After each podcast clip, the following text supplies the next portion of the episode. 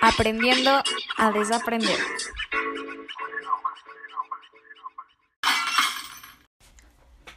¿Qué onda? Bienvenidos un mes más de podcast que ya los tenía un poquito abandonados. Una disculpita. Tenemos invitada especial, la Poli Poli. Por si la escuchan ahí de fondo, es una perrita que acabo de adoptar nos acompaña el día de hoy. Va a estar aquí con nosotros en el estudio, en el gran estudio. y por si le escuchan ahí este, ladrando o, o jadeando así, ya saben que es la, la poli poli. Y pues la verdad me siento contenta de estar aquí. Lamento haberlos abandonado una vez más en lunes. Pero pues es que hay, hay, hay muchos proyectos por hacer, muchas actividades eh, en la universidad, chamba y mil cosas, pero ya andamos aquí. El día de hoy traigo un tema que ha rondado por mi vida y mi cabeza durante toda mi adolescencia y ahora que que soy adulto joven, ay no, me, espanta decir que soy adulto joven, pero soy adulto joven. Este sigue latente, ¿no? Y que pues como los temas que hemos dicho anteriormente, afortunadamente es algo de lo que ya se habla. O sea, yo me acuerdo que cuando iba en la secundaria y, y tuve eh, problemas relacionados con este tema, mm, pues no se hablaba o lo que se hablaba era mucha desinformación y el tema es eh, problemas alimenticios y la gordofobia. Uy, complejo, ¿verdad? Como siempre me agarro temas que son delicados de tocar porque pues como no soy una experta, no, no puedo dar como algún consejo o algo más que hablar de mi experiencia y lo que he vivido en carne propia. Y espero no en ningún momento ofender a nadie con, con mi opinión, ni, ni dar una opinión o dar alguna información errónea, porque pues tampoco es el fin desinformar. Por eso también es muy importante que leamos, que nos informemos, que nos empapemos, nos cuestionemos, nos cuestionemos. Pero algo que yo viví desde la secundaria fue tener estos problemas de alimentación.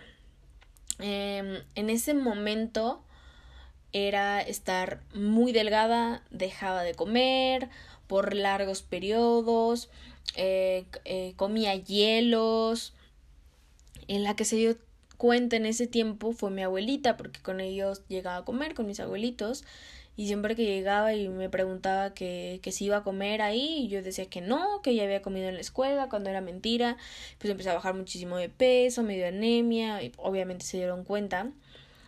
Y este es un tema que siempre ha estado latente ahora que soy gorda, que para empezar vamos a, quedar claro que decir la palabra gorda no es un insulto, es un tipo de cuerpo y no es que esté bien o esté mal, solo es un tipo de cuerpo, así como hay delgadas, hay gordas y ya, no en ningún momento lo voy a utilizar como una connotación de, de insulto, porque mucha gente lo sigue viendo así, pero no es así, ¿no? Y bueno, eh, desde que era muy delgada, ahora que soy gorda, siempre he tenido problemas latentes con la comida. Y es que vivimos en una sociedad donde se nos pone este estereotipo de cómo es la mujer ideal y cómo es que se debe de ver un cuerpo hermoso, ¿no? Y pues, o sea, quieras o no, te bombardean de todos lados y sueñas con ese cuerpo. Sueñas con ese cuerpo y, y no importan las consecuencias que te traiga querer llegar a ese cuerpo. Yo he tenido problemas con la comida, como les comentaba, desde muy chica. Esto también tiene mucho que ver con el ambiente en el que me crié.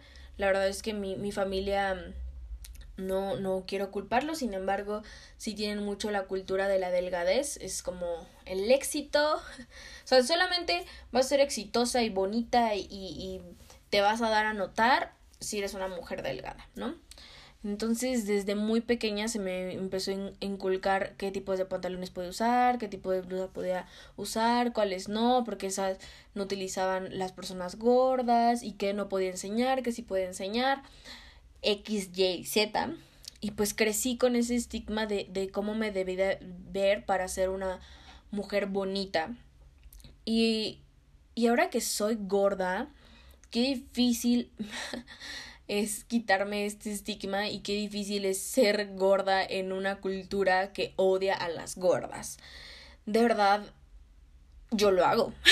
lo hago y constantemente y frecuentemente es creo que de las cosas que me ha tocado más que me ha costado mucho más trabajo de construirme y dejar de criticar tanto en las personas como en mí misma.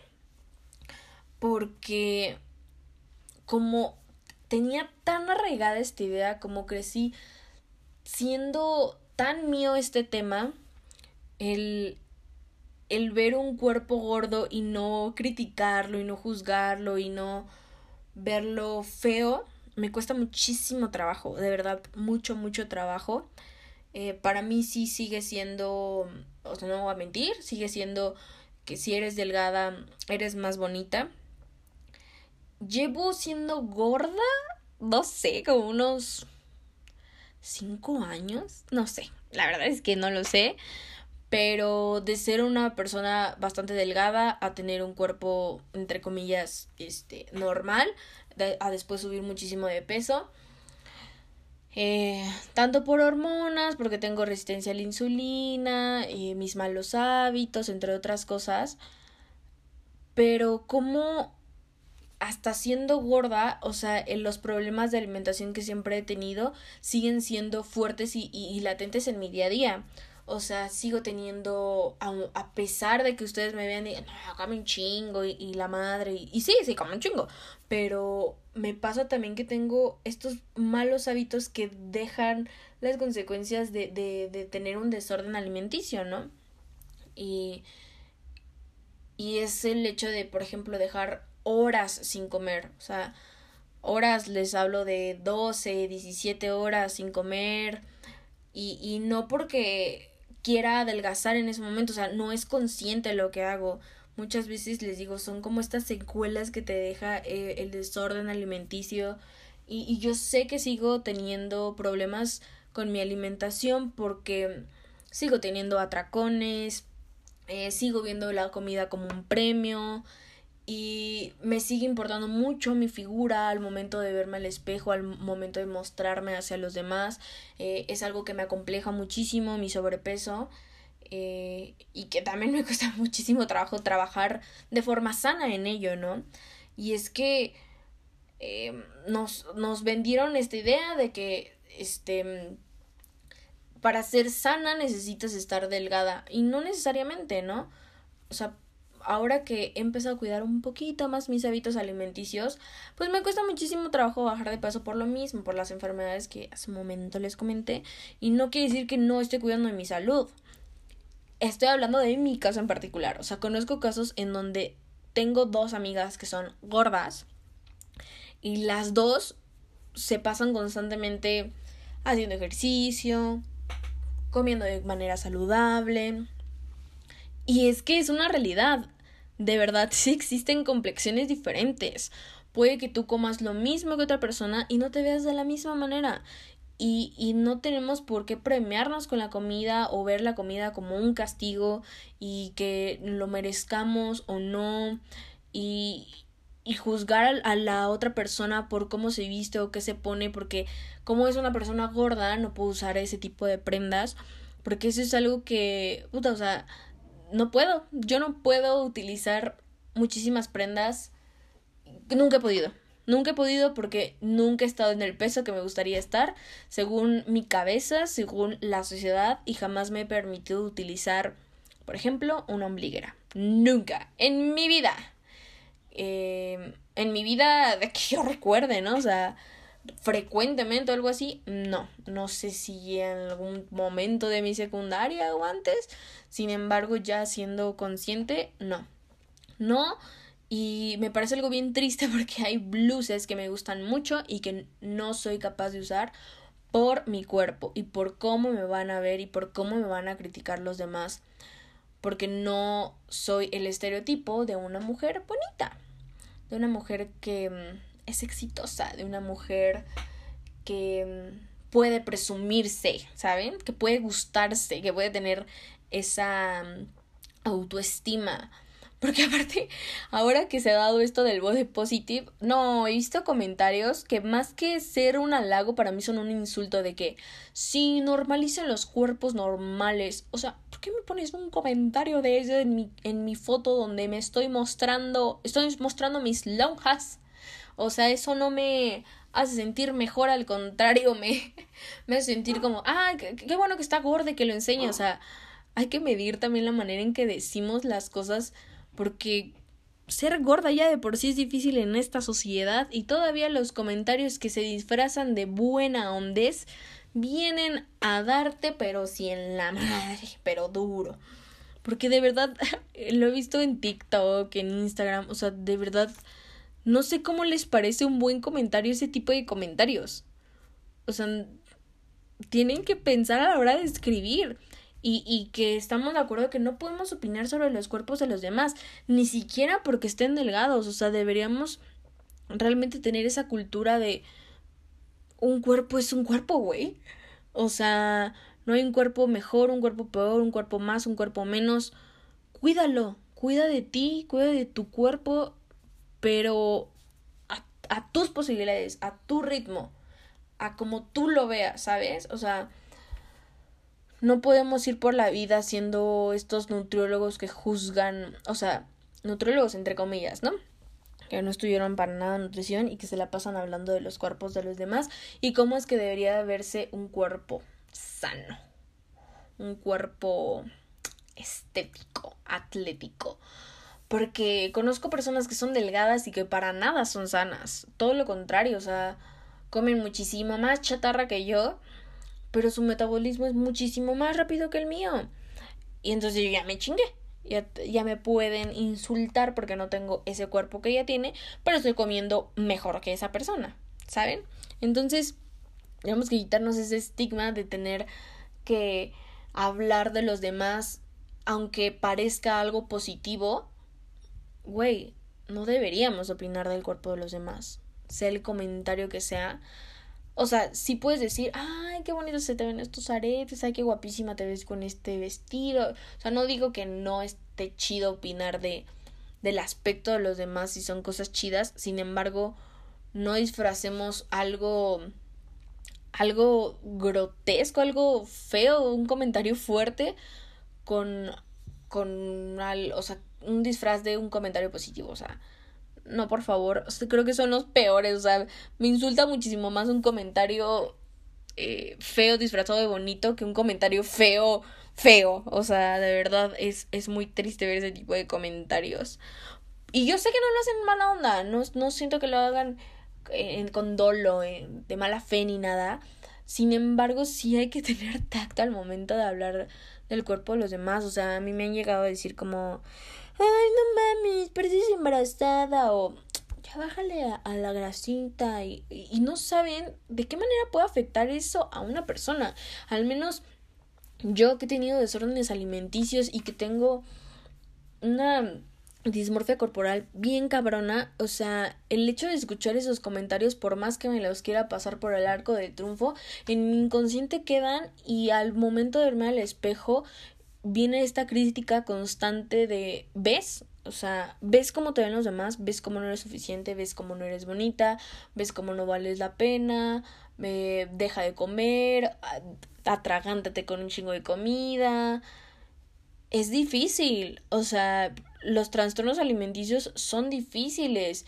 Y ahora aumenta el trastorno alimenticio con ser gorda. Puta, o sea, esta sociedad es algo que no acepta porque aparte tienen relacionado eh, tener un trastorno alimenticio con estar extremadamente delgada y claro que no, o sea, un trastorno alimenticio lo puede tener cualquier tipo de cuerpo y no está bien si no sabes la historia de vida de la persona, si no conoces su vida, si no conoces qué es lo que está pasando esa persona, si no realmente no sabes su historial clínico y de qué manera se cuida y cómo está su salud, no tienes derecho a hablar sobre ello. Y aunque lo, o sea, aunque tuvieras su historial clínico y todo, a menos que seas un doctor y, y tú le estés tratando y te haya pedido su opinión, en ese momento puedes opinar, pero no afuera de eso. O sea, ni tu familia, ni tus amigos, nadie. Y, y lo digo para ustedes y lo digo para mí.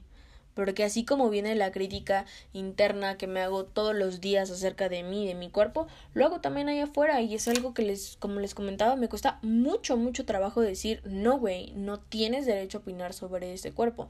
No, güey, este, no se le ve mejor a ella porque es delgada o se le ve peor a ella porque es gorda.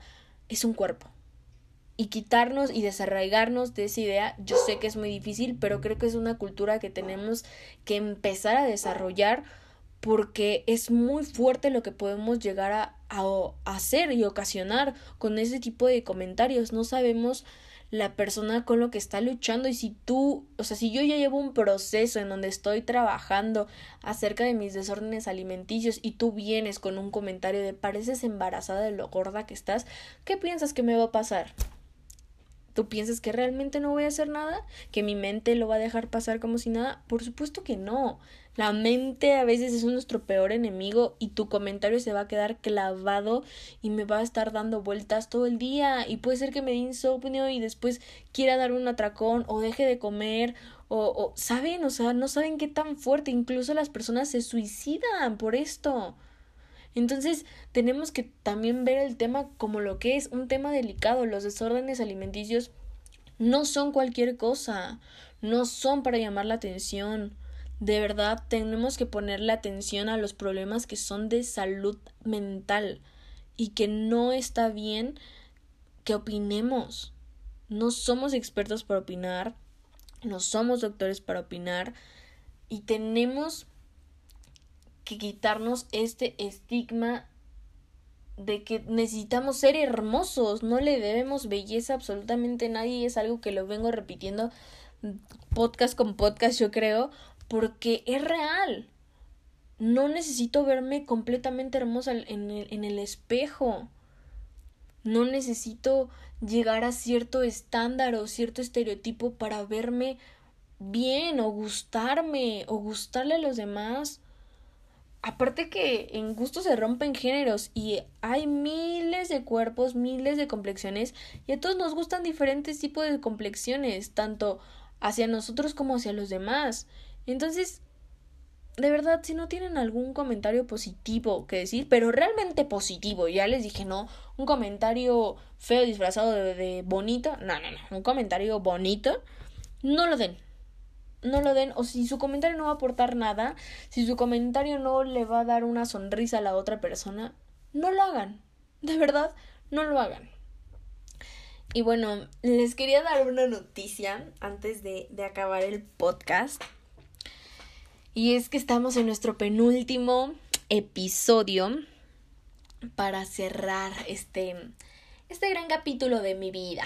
Aún no sé si, si va a seguir el podcast, si lo voy a, pausar por un rato, o si viene eh, un podcast diferente, hablando de cosas diferentes. La verdad es que, aunque usted no lo crea, tengo proyectos que, que en los cuales estoy trabajando. Y pues este proyecto yo sabía que tenía como su principio y su final. Y, eh, y es un ciclo, o sea, no sé, les repito, si vaya a acabar en este momento, sin embargo, en esta etapa de mi vida, si es un cierre que le voy a dar y no sé si más adelante lo retome con otra otro giro completamente diferente, lo mismo, no sé, no sé, no sé, la verdad es que aún no estoy muy muy segura en el en el próximo episodio que ya nos tocará despedirnos y todo, ahondaremos un poquito más en eso. Pero estoy muy agradecida con el apoyo que me han dado por, por todo este tiempo y en, cada episodio. De verdad estoy muy contenta de haberme atrevido a hacer esto y ya saben, si tienen ganas de hacer algo, atrévanse. Eh, no, no pierden nada. Yo gané mucho con esto, aunque ustedes no lo crean, aunque me esté escuchando una persona aunque no me esté escuchando nadie, para mí fue un ejercicio bastante, bastante chingón que me ha servido. Yo escucho mi primer podcast y escucho este y a lo mejor ustedes no lo notan, pero yo sí noto cosas en mí, muletillas, el trabarme, el sentirme más con confianza, que es por eso que inicié este proyecto, ¿no? Entonces, eh, me siento muy contenta por, por darme la oportunidad, por atreverme, porque a pesar de que a veces se me iba la onda o no podía o lo que fuera, aquí seguimos y, y también le voy a dar el cierre que le corresponde. No lo quiero dejar ahí inconcluso como si nada, sin darles un aviso previo. Entonces, pues les espero en el próximo episodio, que es el episodio 10, para darle el cierre a este gran proyecto y pues que vengan cosas chingonas. Y como diría el chicharito, imaginémonos cosas chingonas para lo que viene, ¿no? Entonces, nos estaremos viendo. Espero que si eh, que me ponga en otro proyecto de otra plataforma, ya sea YouTube, Instagram o lo que sea, que nos podamos escuchar o ver por, por allá. Y pues muchas gracias, de verdad, muchas gracias por estar aquí nuevamente escuchándome. Y ya lo saben, ya lo saben. Eh, si salen, usen cubrebocas, lávense las manitas, abracen a su mamá y fumen mota.